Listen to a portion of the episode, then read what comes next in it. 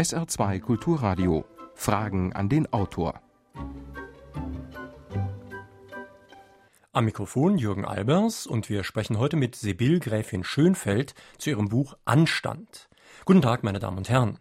Vielleicht hängt es ja auch mit den Bewerbungen auf einem hart umkämpften Arbeitsmarkt zusammen, dass Umgangsformen, gutes Benehmen und Stil immer wichtiger werden. Aber, Gräfin Schönfeld, es geht ja in Ihrem Buch doch um sehr viel mehr als um angemessene Kleidung oder die korrekte Begrüßung.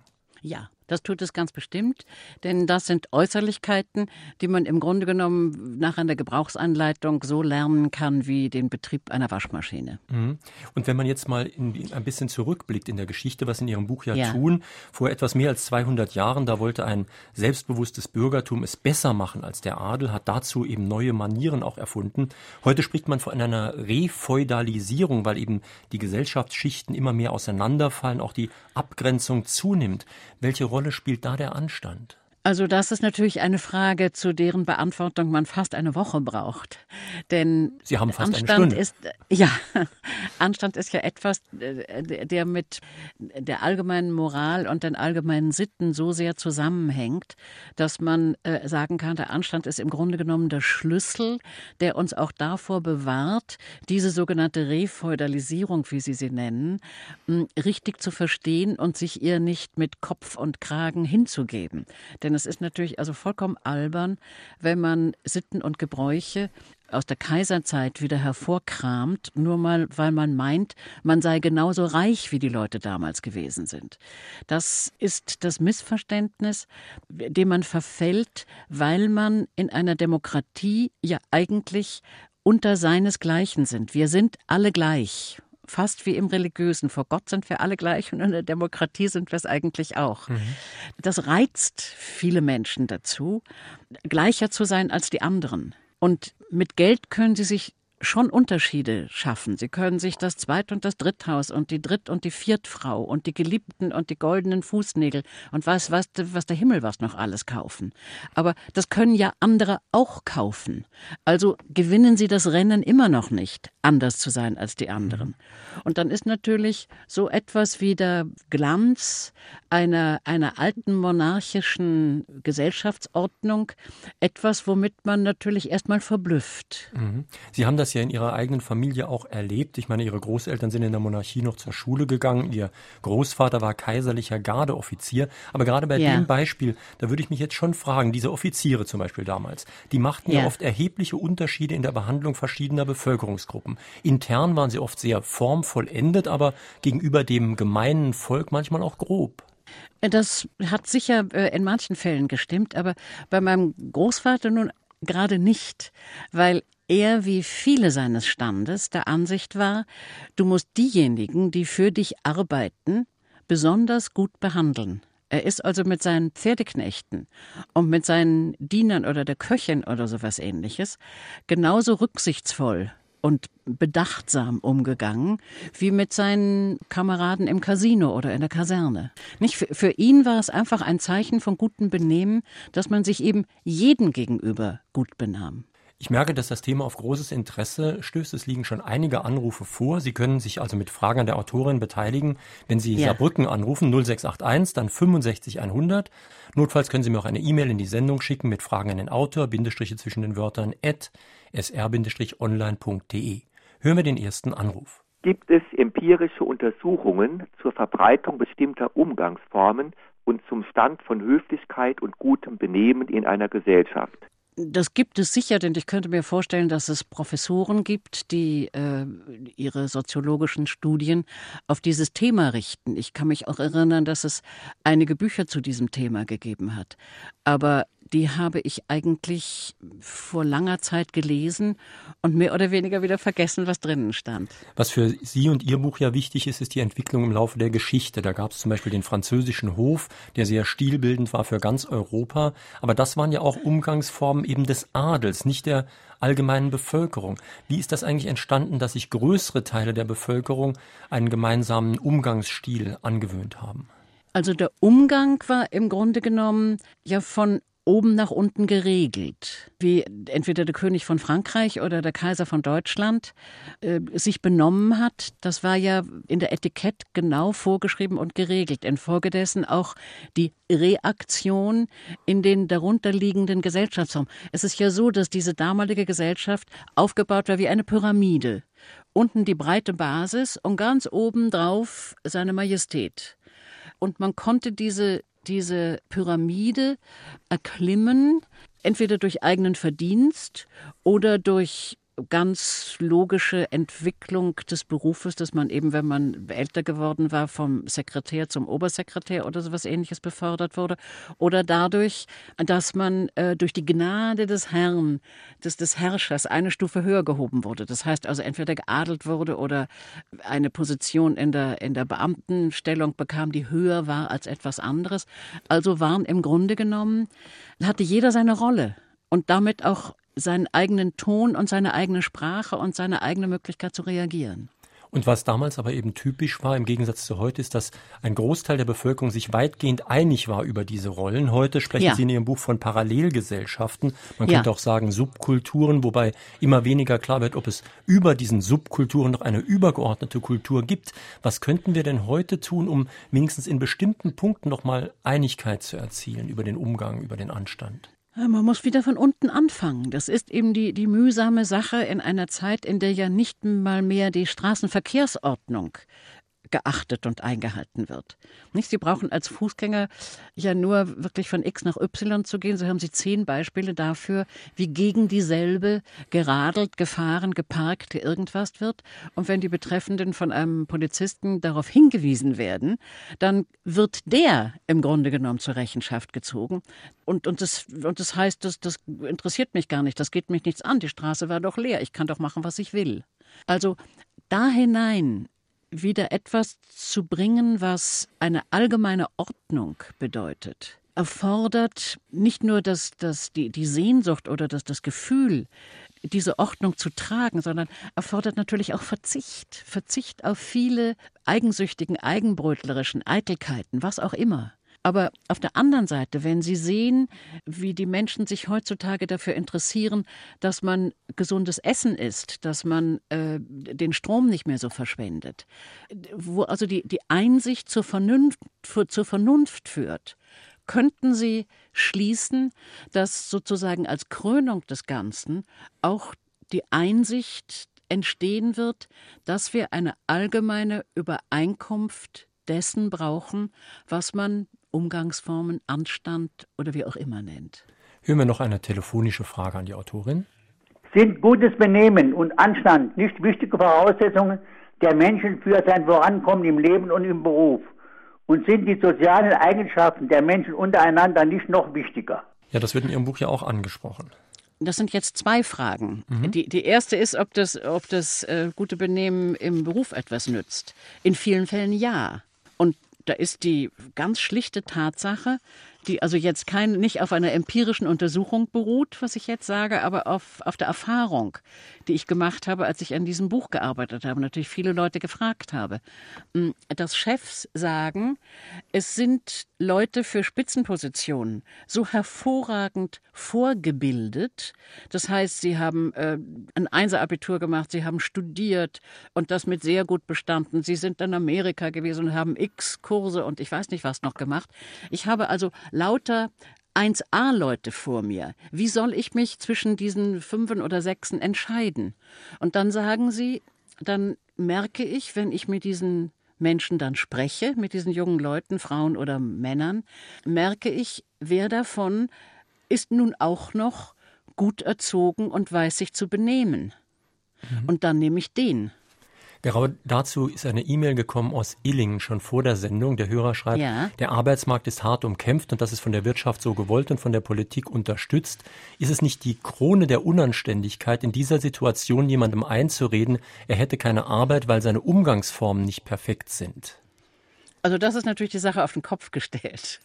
Das so kann man das, glaube ich, nicht sagen. Also man kann sagen, wenn gleich gute Leute sich bewerben, dann zählt das Benehmen, aber man kann auf keinen Fall sagen, dass jemand nur wegen seines Benehmens keinen Job bekommt in der heutigen Gesellschaft.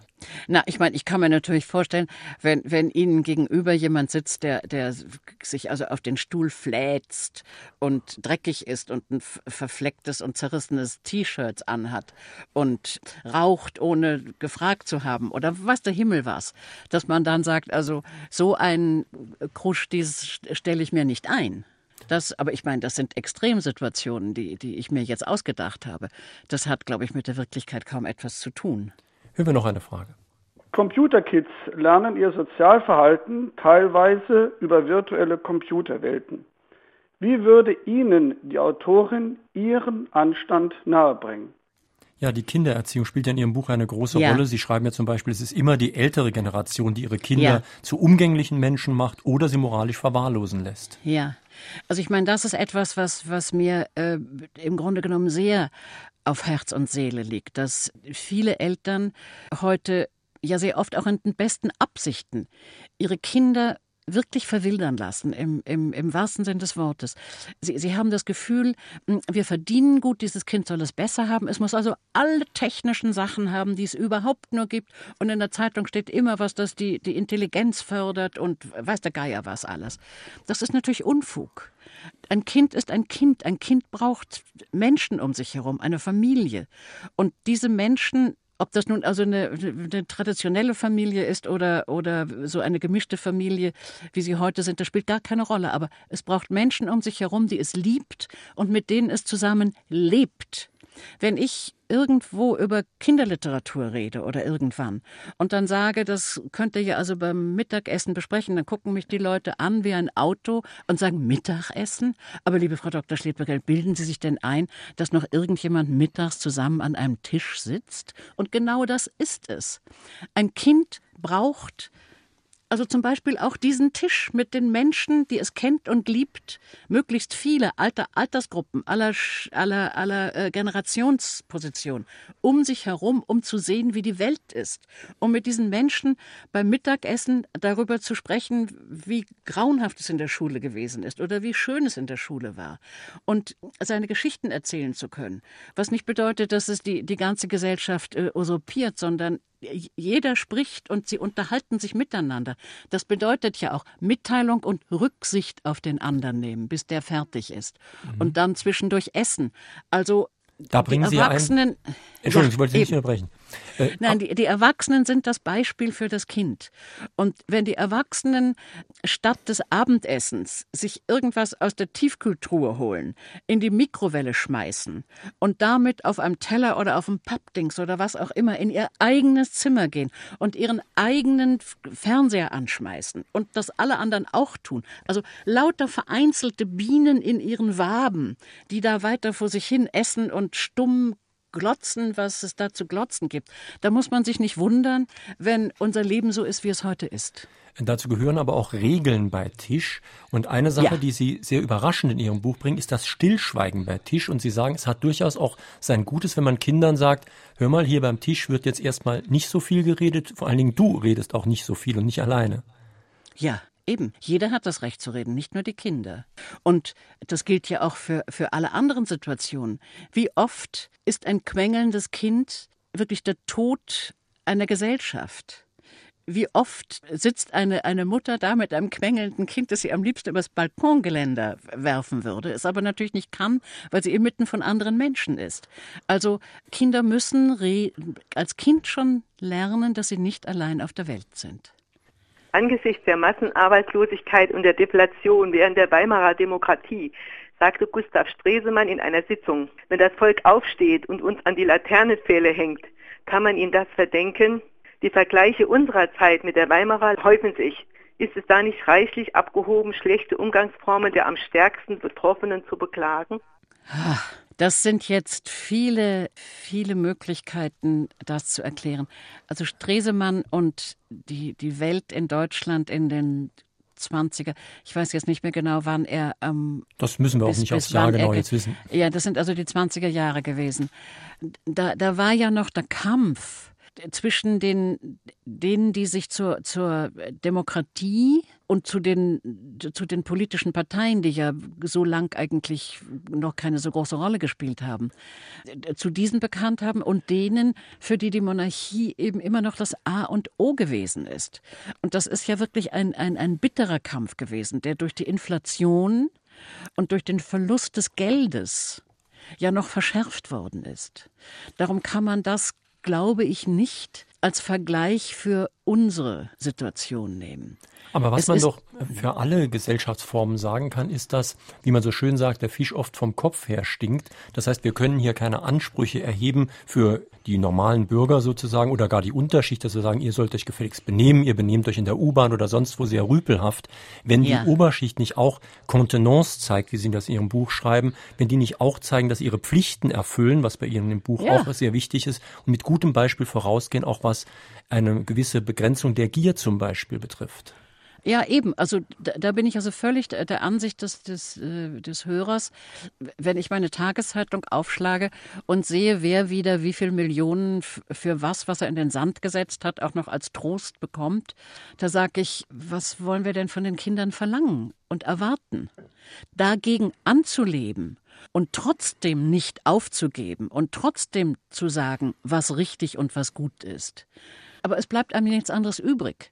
Sie sagten auch, was richtig und was gut ist. Da geht es ja um wesentlich mehr als um die Frage, ob ich Spargel zum Beispiel mit den Fingern esse oder mit Messer und Ach, Gabel. Es geht, ja. wie Kant so richtig gesagt hat, darum, dass das Gute das Höfliche hervorbringen soll. Das heißt, das Höfliche ist eine Schlussfolgerung aus ja. guten Verhaltensweisen, ja. aus gutem Charakter vielleicht doch einfach. Ja, also ich meine, über den Satz von Kant kann man ja heute wirklich Tränen der Rührung vergießen.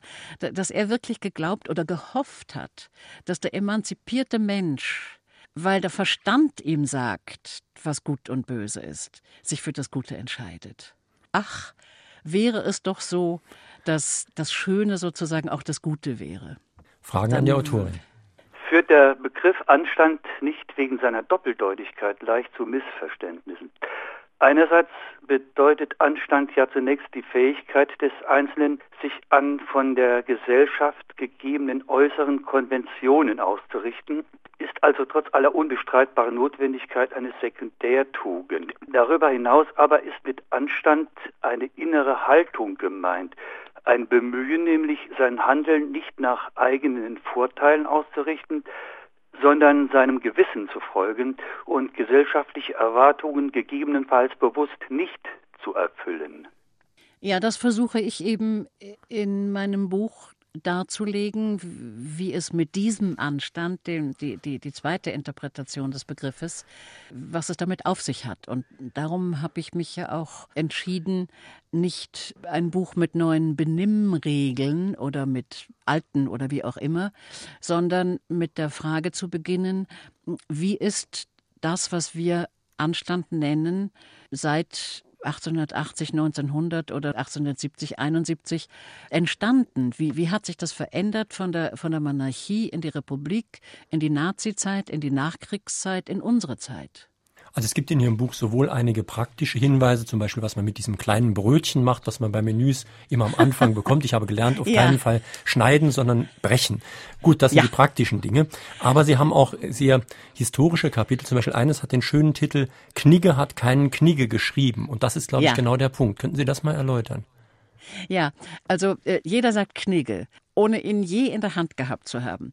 Knigge ist ja, wie der Name sagt, eben ein, ein Freiherr gewesen, der nicht besonders zu den Wohlhabenden gehört hat, also Hofdienst. Also hat er an den verschiedenen Höfen, ich glaube zuerst Hannover und dann Kassel oder sowas ähnliches, hat er gelernt, oder erfahren, wie es dort zugeht und hat dann dieses Buch geschrieben über den Umgang mit Menschen. Und das hat er so aufgebaut, dass er zuerst den Blick in den Spiegel sozusagen gemacht hat, Umgang mit sich selber. Und das, das ist ja im Grunde genommen das A und O. Wer bin ich? Was sind meine Vorteile und meine Nachteile, meine Tugenden und meine Laster? Wie bin ich zusammengesetzt? Wie verhält sich das zu den Regeln meiner Zeit, also dem, dem, dem modischen, dem vorgegebenen und den ewigen Werten. Das ist für Knigge sind das natürlich die zehn Gebote gewesen, die christlichen Regeln. Und dann hat er über den Umgang mit, mit, mit allem und jedem geschrieben, mit dem dieses Ich dann zusammenkommt. Also dem, dem Umgang mit, mit, mit der Ehefrau, dem Umgang mit Fürsten, dem Umgang mit Bedienten, dem Umgang mit, mit Verliebten, dem Umgang mit ich weiß nicht was. Und das zu lesen ist eben ein reiner Gewinn. Da geht es nicht darum, wie dieses Ich nun mit dem Fisch umgeht, ob mit Messer und Gabel oder mit der Hand oder wie auch immer, sondern es geht einfach darum, wie vereinbare ich eben meine eigenen Wünsche mit den Forderungen von Sitte und Moral. Und da gibt es ja auch äh, Sprüche wie zum Beispiel, was kümmert dich am Ende das Urteil der ganzen Welt, eben wenn du mit dir selbst nicht im Reinen bist. Und ja. auch ein schöner Spruch ist, mit Anstand widerstehen. Und das ja. genau dieses Widerstehen ist ja das, was der Hörer eben in dem Anruf auch vielleicht meinte, dass man auch sich gegen bestimmte Moden zum Beispiel zur Wehr setzt. Ja, das ist sozusagen ein Fanal gewesen damals von Knicke, das bis heute halt. Und auch wenn Sie an, an die Vorbilder denken, wenn, wenn er beschreibt, wie die, wie die Fürsten eben mit ihren Untertanen umgehen, was sie erwarten, wie sie im Grunde genommen moralisch zu erpressen versuchen. Es gibt diesen, diesen wunderbaren Satz von ihm, den kann ich jetzt also nicht genau auswendig, ich sage ihn mal sinngemäß. Wenn du, wenn du von, von höher gestellten Wohltaten empfängst, sei vorsichtig. Du weißt weißt nie, wann sie deinen Dank zurückfordern werden. Also, das müsste sich heute eigentlich jeder Politiker hinter die Ohren schreiben. Könnte sich die Autorin ein Schulfach Anstand, Umgangsformen vorstellen und wer könnte außer die heutigen Lehrer einen solchen Unterricht halten? Das gibt es ja schon. Vorreiter ist, glaube ich, das Bundesland Bremen gewesen, die das wirklich als Schulfach eingeführt haben.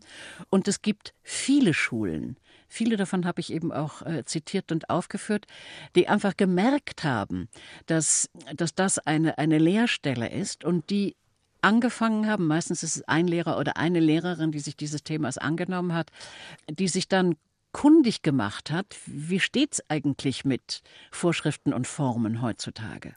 Und die aus, der, aus dem Schulalltag sich das herausgepolkt hat, was sie für wichtig hielt oder er. Und daraus haben sie dann eine Liste gemacht. Bei manchen sind das 20 Punkte, bei manchen sind es fünf. Aber es geht immer dabei, also in all diesen, diesen Forderungskatalogen steht eigentlich Rücksicht. Mhm. Und nehmt euch zusammen und seid auch einmal still. Ich bin immer ein bisschen skeptisch, wenn für jedes Problem ein neues Schulfach eingeführt werden soll, weil das, worum es da geht, also wenn es da nicht darum geht, einfach zwei, drei Verhaltensweisen zusammenzustellen, das sind ja Sachen, über die könnte in Philosophie geredet werden, über die könnte in Sozialkunde geredet werden, über die könnte vielleicht auch gar nicht geredet werden, wenn die Erwachsenen nämlich dermaßen mit gutem Beispiel vorausgingen, dass die Kinder sich einfach auch abgucken könnten, dass ein Lehrer eine bestimmte Haltung hat. Ich kann mich erinnern, ich hatte mal einen Geschichtslehrer, der hat selbst bei heißesten Temperaturen nie sein Jackett ausgezogen, ist vielleicht jetzt eine unnötige Verhaltensweise gewesen, aber er wollte ja. dadurch einfach zum Ausdruck bringen, ich bin hier ja. Lehrer, das ist meine Berufskleidung und die lege ich nicht ab. Ja. Ja, ist vollkommen richtig. Nur ich glaube, unsere eigene Schulzeit ist schon so entfernt vom, vom Schulalltag heute, dass es uns schwerfallen würde, daraus Parallelen und Regeln zu ziehen. Die Schule ist, wir wissen schon, schon, schon dadurch, dass, dass äh, bei diesen Regeln steht, kein Handy mitnehmen wenn, wenn Sie heute einen, einen, einen Film sehen oder eine Nachrichtensendung oder sowas ähnliches, wo, wo ein Blick in eine Schulklasse getan wird, da sehen Sie ja die Hälfte von, von den Kindern haben entweder das Handy am Pult liegen oder haben es am Ohr. Und es betrifft ja auch die Kleidung. Es gibt ja Schulen, und zwar nicht ja. nur Privatschulen, die bestimmte Kleidung vorschreiben. Ja. Denn ja. eine bestimmte Art angezogen oder auch ausgezogen zu sein, ist ja für den Unterricht nicht sehr förderlich. Nicht nur, weil es die Lehrerinnen und Lehrer ablenken könnte, sondern vor allen Dingen auch die Mitschüler. Und da haben Sie in Ihrem Buch ja auch einige schöne Beispiele über bestimmte Moden, die vielleicht doch mal auch kritisch überdacht werden sollten.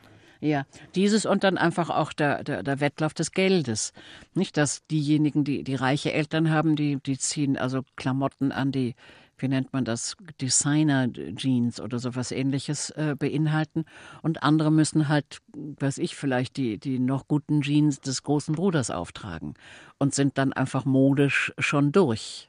Also da gibt's einfach auch Dinge, die, die klug geregelt werden sollten. Wobei das ja auch wieder nicht nur für Schüler zutrifft, sondern auch für Abendgesellschaften von Erwachsenen. Sie schreiben ja auch da, dass man Männer dezent darauf hinweist, wenn sie die Hose offen stehen haben, aber Frauen ja. meistens nicht dezent darauf hinweist, wenn sie oben das Dekolleté offen stehen haben.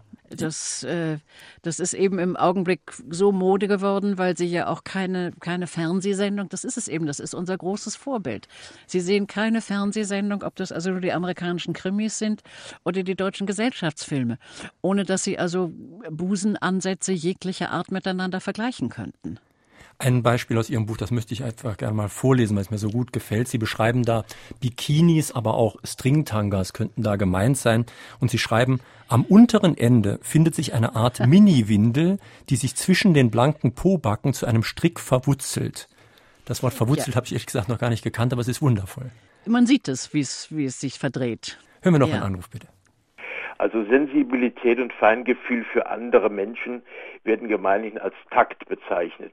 Die Grenzen zum Anstand äh, sicher fließend. Kann Gräfin Schönfeld einmal etwas dazu sagen? Zum Takt. Ja. Äh, der Takt ist ein Wort eigentlich aus der Musik, wie wir alle wissen. Und äh, im Takt bleiben bedeutet eben in der Harmonie bleiben, in der, in der vorgegebenen Geschwindigkeit.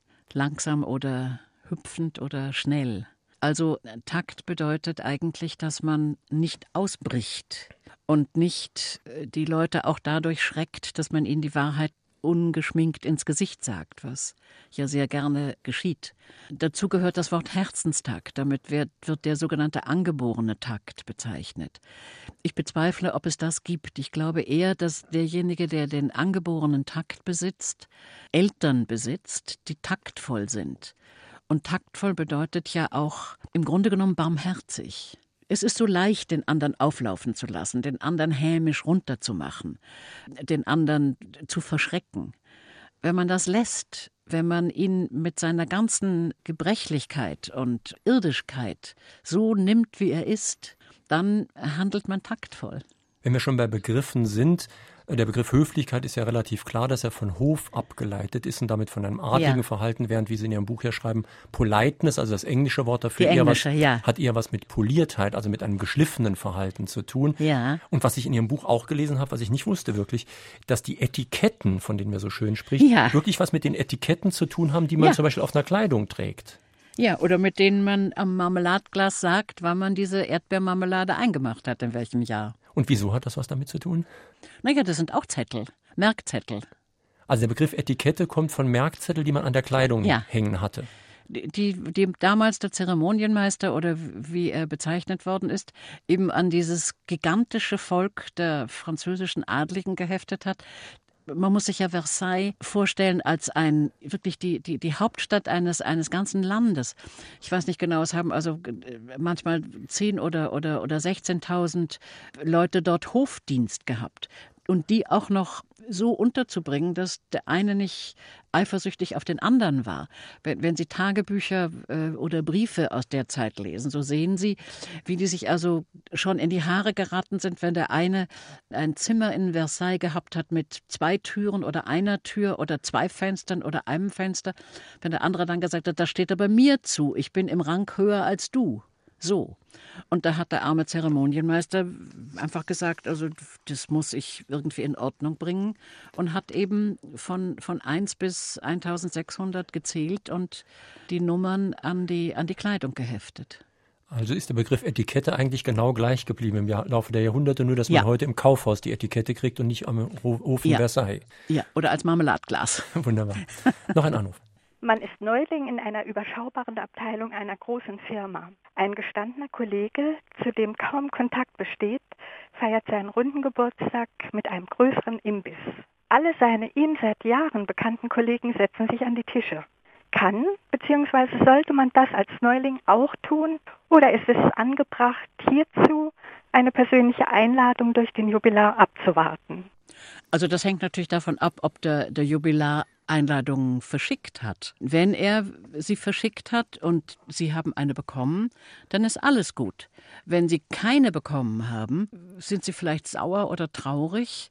Und also das ist schwer zu beantworten, ohne dass man den Betrieb kennt. Aber wenn es natürlich äh, üblich ist, dass die ganze Abteilung in so einem Fall kommen soll, dann müsste natürlich auch der oder die neue kommen. Ja, dann muss es auch keine Einladung geben. Mhm. Wissen Sie, keine schriftliche.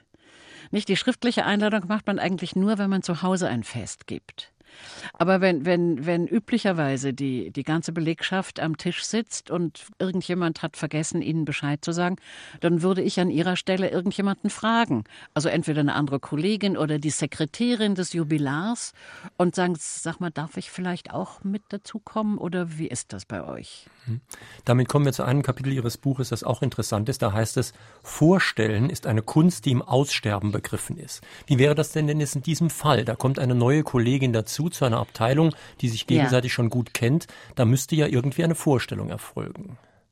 Ja, also normalerweise ist es so, dass dann der, der Älteste oder der Chef oder was auch immer diesen neuen Kollegen oder die neue Kollegin am Arm nimmt und herumführt und, und sagt, also das ist jetzt Frau sowieso, die, die haben wir für die und die Arbeit eingestellt. Und Frau sowieso, das ist also jetzt, das sind die Kollegen, mit denen sie in, den, in der nächsten Zeit zu tun haben werden. Das ist Frau sowieso, die macht das und das, das ist Herr sowieso, der macht das und das so. Und dann fühlt sie sich dazugehörig auf diese Art und Weise. Wie stellt man denn eigentlich sich selbst vor? Also wie würden Sie zum Beispiel sich vorstellen? Würden Sie sagen, äh, guten Tag, mein Name ist Sibyl Gräfin Schönfeld oder würden Sie Ihren Doktortitel erwähnen? Oder was würden Sie sagen oder nicht sagen?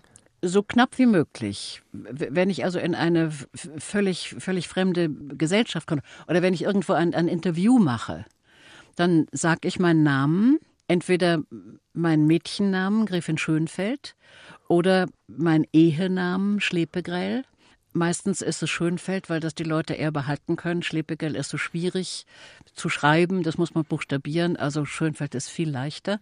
Sag ich eben Schönfeld, ich komme von der und der Zeitung und wir sind verabredet.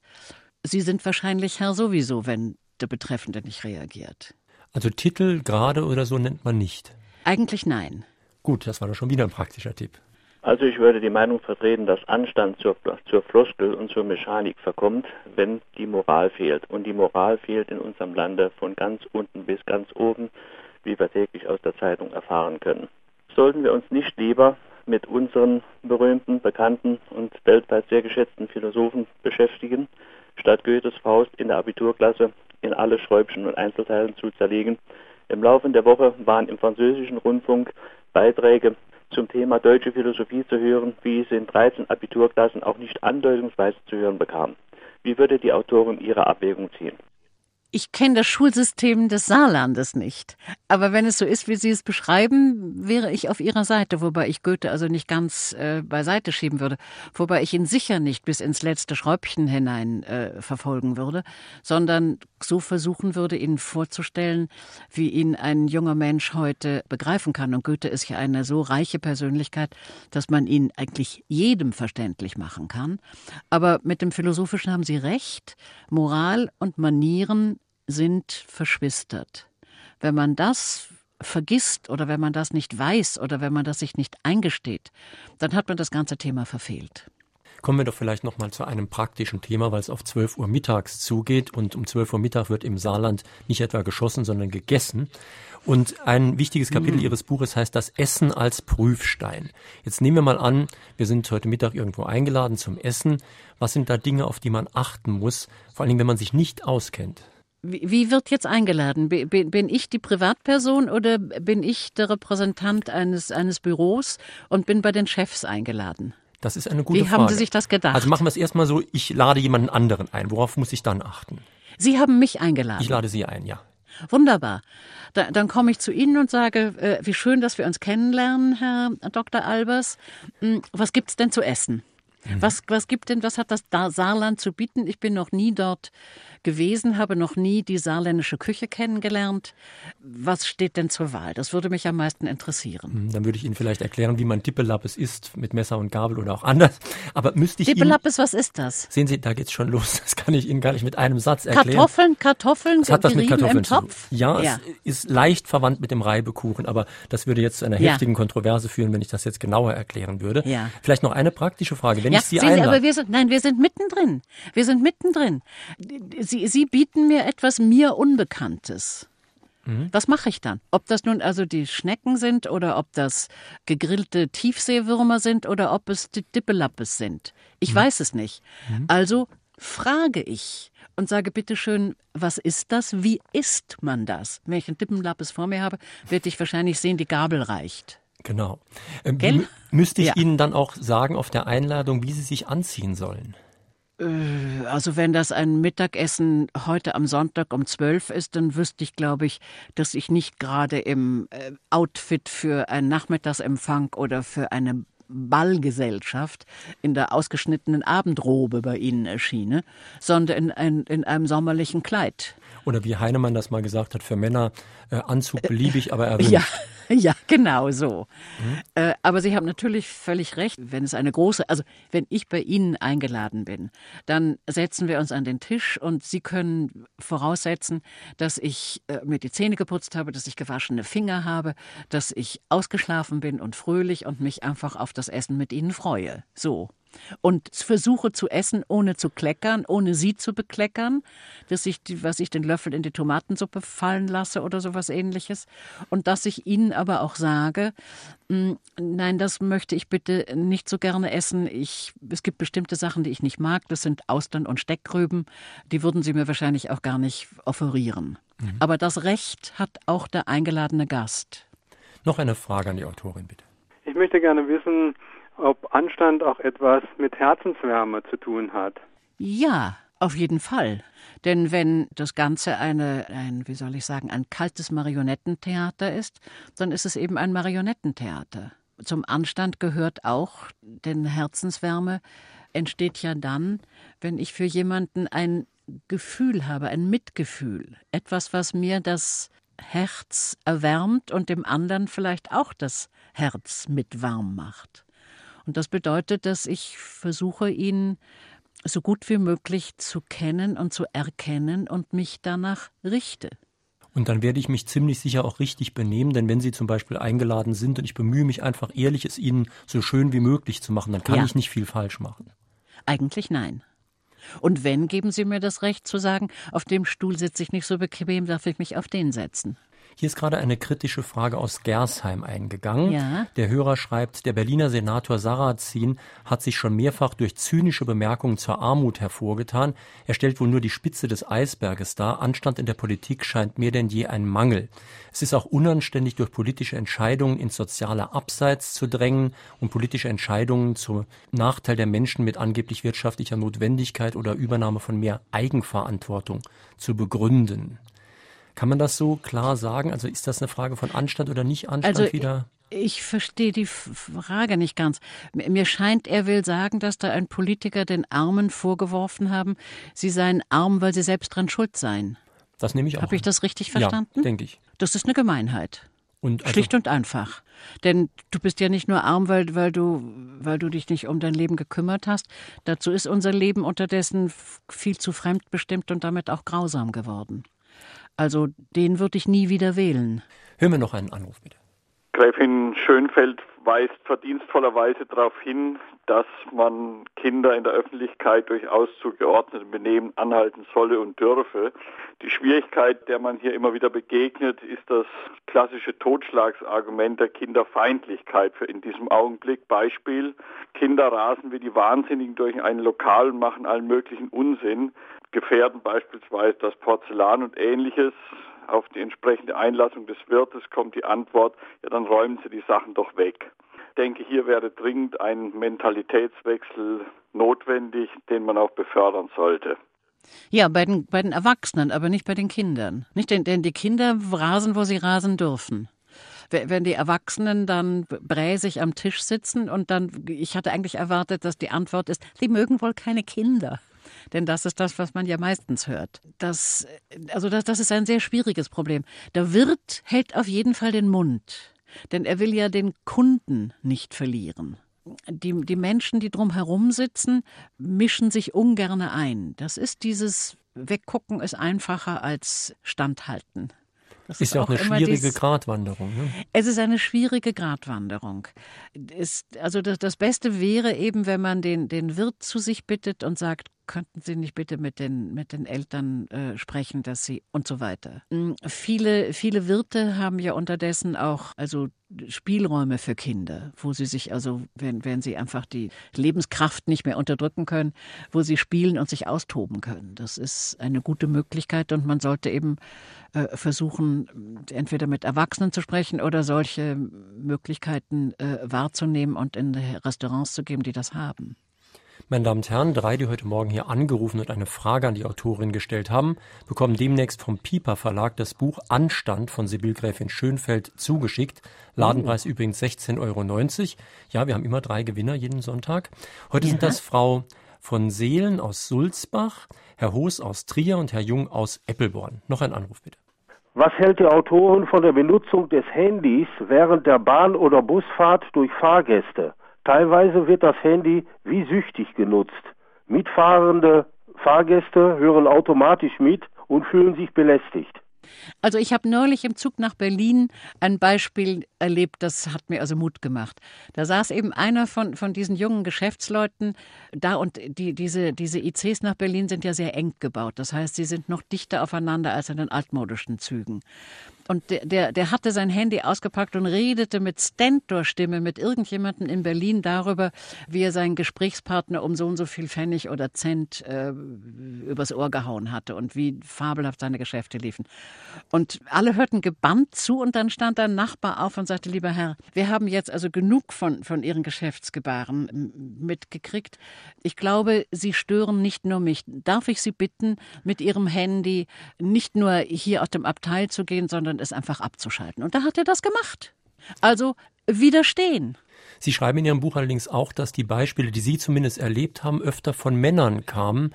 Das wird wohl nicht daran liegen, dass Männer sich mehr um sowas Sorgen machen, als dass sie vielleicht dickere Muskeln haben. Durchaus möglich. Also Frauen scheinen seltener den Mut zu haben, auch in Situationen, wo es vielleicht körperlich gar nicht gefährlich wäre, einfach zu sagen, jetzt reicht's hier. Das ist sicher so, denn äh, man weiß ja nie, wie die Reaktion heute ist. Man weiß heute nie, wie die Reaktion ist, so rum. Eine Aber in dem Fall würde ich eben auch den Schaffner bitten, das zu sagen, was ich ihm gerne gesagt hätte. Eine Frau aus Nalbach schreibt hier eine Mail. Sie spricht auf die sommerlichen Temperaturen an und fragt, ob es denn da wirklich Kleiderordnungen geben müsse, die bei heißestem Sommerwetter eben für Herren Anzüge und für Damen Bläser mit langärmeliger Bluse vorschreiben. Was spricht eigentlich, fragt sie, gegen ordentlich saubere, aber luftige Kleidung? Ja, gar nichts. Und ich meine, Sie brauchen sich ja nur die, die, die Sommerkleider in heißen Ländern oder, oder in den Tropen anzuschauen. Das sind wunderbare Baumwollkleider, die so viel bedecken, wie die betreffende Person bedeckt haben möchte. Und die, die Herren haben eben Anzüge aus so leichten Stoffen oder gehen eben auch mit diesen Leinenhosen oder aus welchem Stoff das auch immer ist und, und Hemden. Also das ist äh, gar kein Problem heute.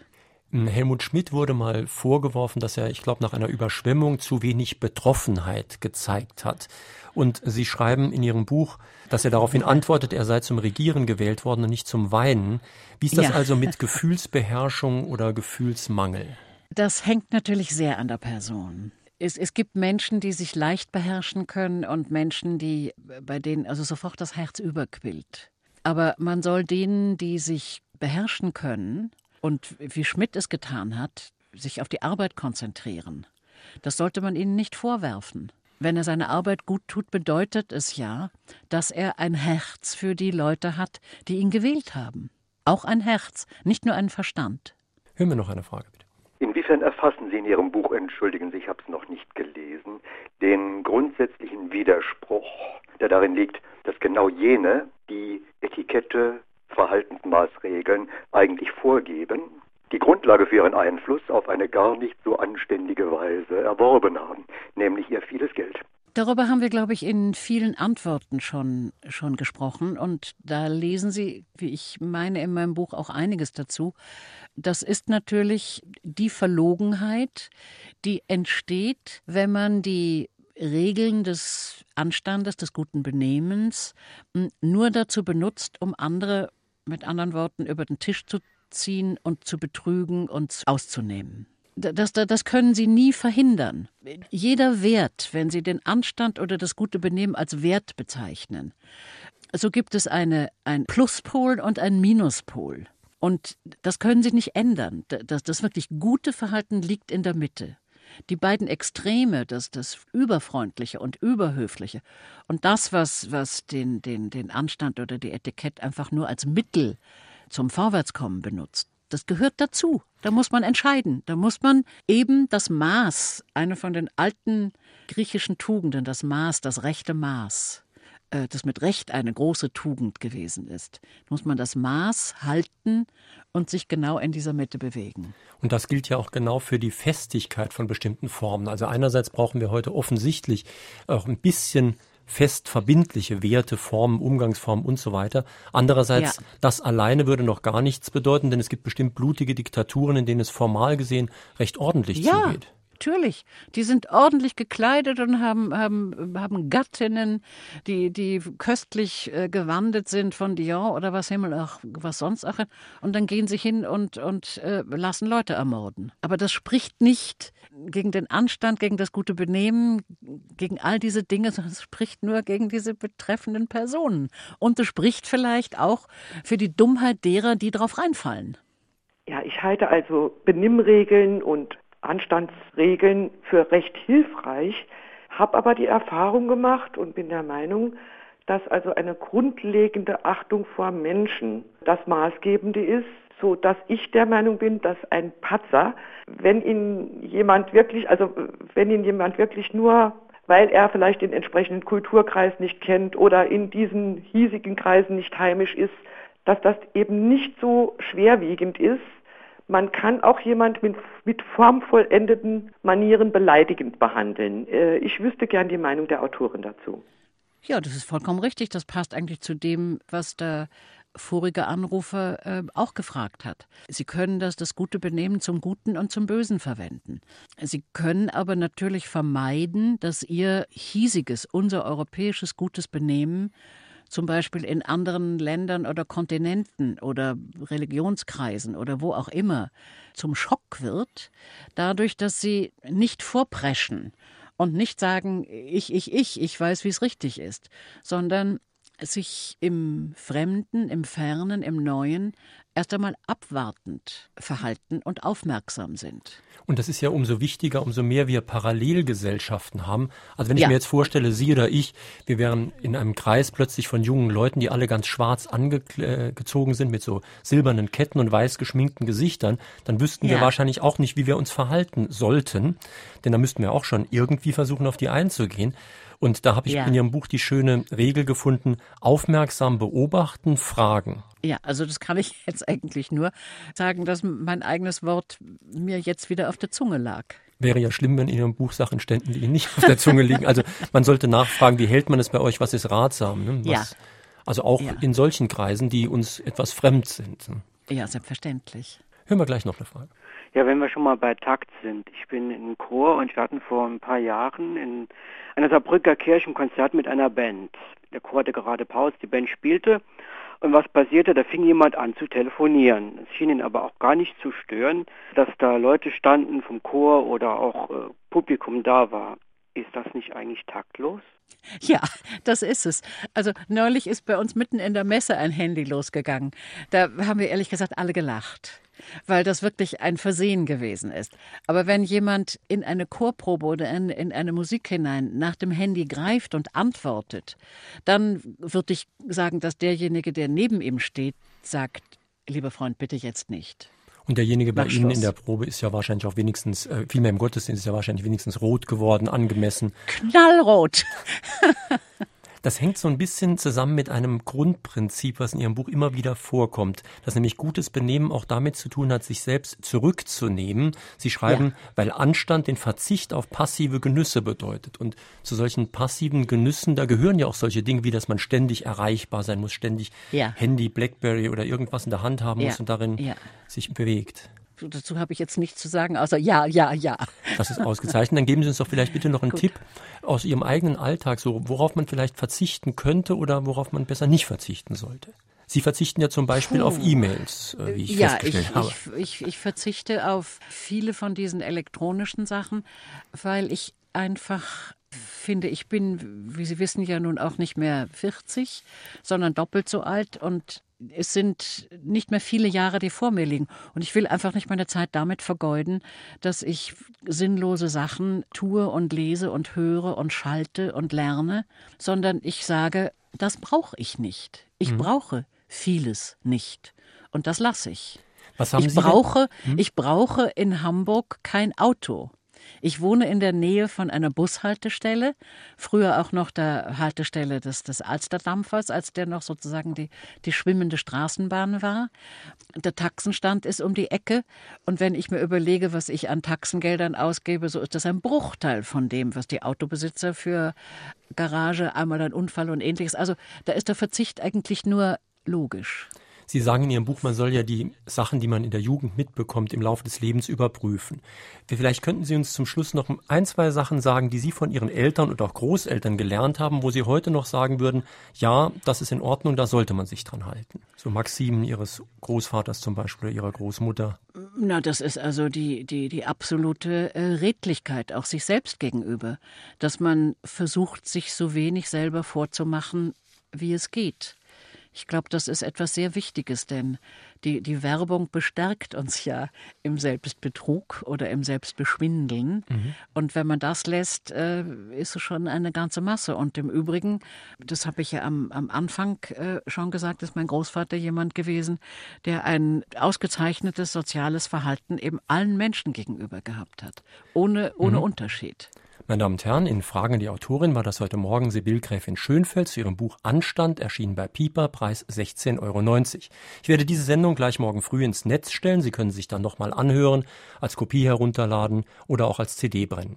In unserem zweiten Abruffach von Fragen an den Autor, unserem Klassikerfach, diese Woche neu zwei Sendungen. Einmal die erste öffentliche Veranstaltung überhaupt mit Ludwig Harich zu Rousseau, der Roman vom Ursprung der Natur im Gehirn und eine Sendung von 1979 mit Marcel Reich-Ranitzky, Entgegnung zur deutschen Literatur der 70er Jahre. Am nächsten Sonntag haben wir ein ganz interessantes aktuelles politisches Thema.